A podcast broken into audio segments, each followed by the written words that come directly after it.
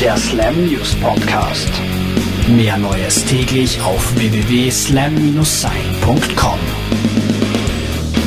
Im ersten Podcast des neuen Jahres haben wir zu Beginn leider keine erfreulichen Nachrichten für euch.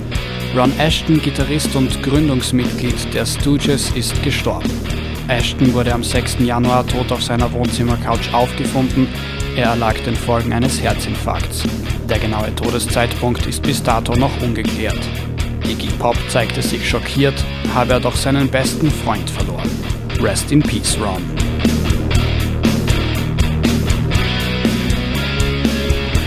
Newfound Glory werden voraussichtlich am 10. März ihre neue Platte veröffentlichen. Not Without a Fight nennt sich das gute Stück und ist das Debüt der Band auf Epitaph Records.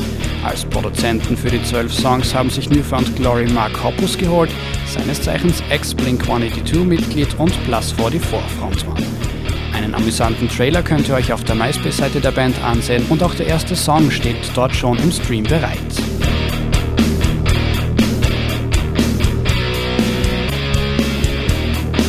Und immer wieder unsere Courtney Love. Die berühmt-berüchtigte Witwe von Kurt Cobain wollte eigentlich am ersten Tag des Jahres 2009 ihre neue Platte veröffentlichen, dazu ist es aber nicht gekommen. Der Grund? Technische Probleme im Studio. Außerdem müssten die Vocals und der Sound noch letzten Schönheitsoperationen unterzogen werden. Wann wir also Nobody's Daughter, so der Titel, zu hören bekommen werden, steht in den Sternen, also dort, von wo aus Kurt Cobain dem wilden Treiben seiner Frau zusieht. Am 7. Januar war es soweit.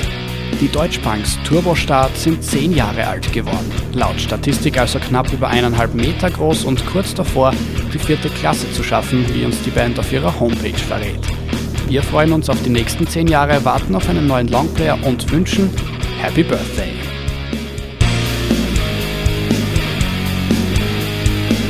Der Slam News Podcast.